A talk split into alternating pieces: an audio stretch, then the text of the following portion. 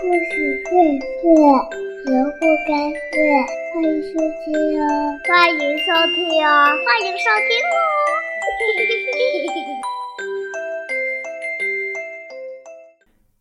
亲爱的小朋友们，大家好，我是东子老师。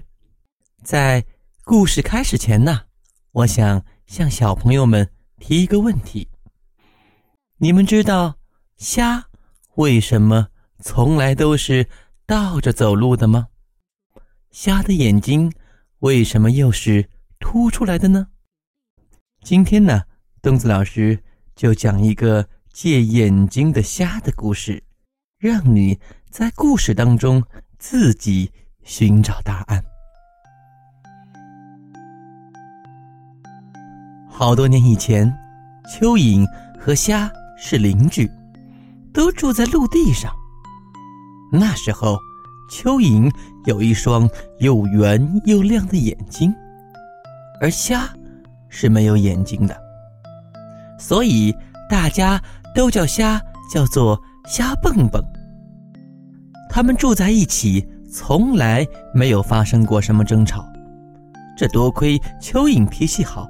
心地好，时常唱歌给虾听，陪伴他，排解他的寂寞。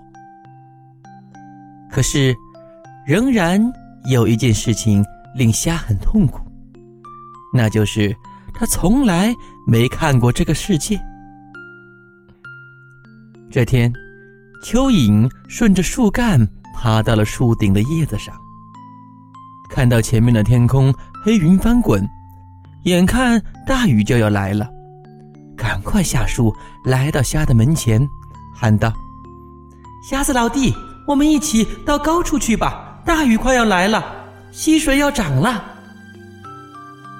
虾听到了蚯蚓的呼唤，连忙蹦出来，拽着蚯蚓离开了这里。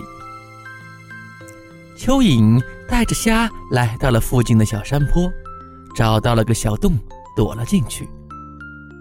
虾问：“蚯蚓兄弟，你怎么知道快要下雨了？”“哦，我看到了乌云。”“乌云是什么？”“黑颜色的云。”“黑颜色，我倒是知道。不过，云是什么样子的呀？”“云是很神秘的东西，会变来变去，会变颜色，也会变样子。有时候黑，有时候白，有时候金色的，有时候像飞禽。”有时候像走兽，虾听了，很是神往。可是不管他怎么使劲的想，也想不出蚯蚓描述的情景。虾越想越难受，不由得痛哭起来。好朋友蚯蚓问：“虾老弟呀，什么事情令你这么悲伤？”虾把心里的苦处告诉了蚯蚓，蚯蚓听了，觉得虾实在是可怜，陪着他唉声叹气。虾对蚯蚓说：“老朋友，你可以把眼睛借给我看一下吗？呃，只看一眼，我就心满意足了。”蚯蚓虽然同情虾，但也担心自己没了眼睛怎么过日子。虾。听出了蚯蚓的犹豫，继续央求道：“雨停了，我们先回屋吧。你在家歇会儿，我借你的眼睛看一下，很快就还给你，好吗？”看着虾可怜巴巴的样子，蚯蚓就答应了。蚯蚓和虾回到了自己的驻地，虾。迫不及待地把两只又圆又亮的眼睛装到了自己尖尖的脑袋上，蹦出了屋。立刻，太阳把他照得头昏脑胀。不多久，他便看到了世上许许多多的东西：看到屋边的小溪，看到溪水里的鱼，看到绿油油的草地，草地上有着和他一样会蹦跳的虫子。他看到天上的飞鸟和五彩的虹，不过，他并没有看到蚯蚓说的神秘的云。虾感到眼花缭乱，所有的一切对他来说都是新鲜的，怎么也看不够。虾叹了口气，说道：“唉，没眼睛是地狱呀，有眼睛就是天堂啊！”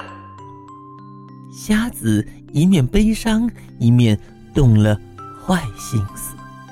突然，他扑通一声跳进了小溪里，再也不上来了。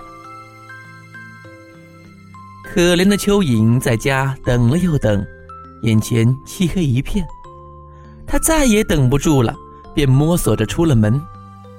蚯蚓一边哭一边呼唤：“瞎子老弟，你在哪里呀？你在哪里呀？”但哪里都没有虾的回音。蚯蚓饿着肚子，喊哑了嗓子，还是听不到虾的回应。蚯蚓好害怕呀，为了逃避天敌的伤害，只好钻进土里去了。而虾呢，跳进小溪后，怎么也不敢上来了。他听到了蚯蚓的呼唤，却装作没听见，越游越远。不过，偷来的东西终归不是自己的，不管他怎样装，那两只眼睛总是鼓在额角两旁。又难看，又好笑。更重要的是，虾虽然有了眼睛，心里却从此没有了快乐。为了提防被蚯蚓撞见，一天到晚躲躲闪闪、鬼鬼祟祟，倒着走路，连自己的影子他都害怕。好了，亲爱的小朋友。借眼睛的虾的故事讲到这里就结束了。现在你该知道，为什么虾走路会退着走？为什么吓得两个眼睛永远都是鼓鼓囊囊的呢？好了，亲爱的小朋友们，再见了。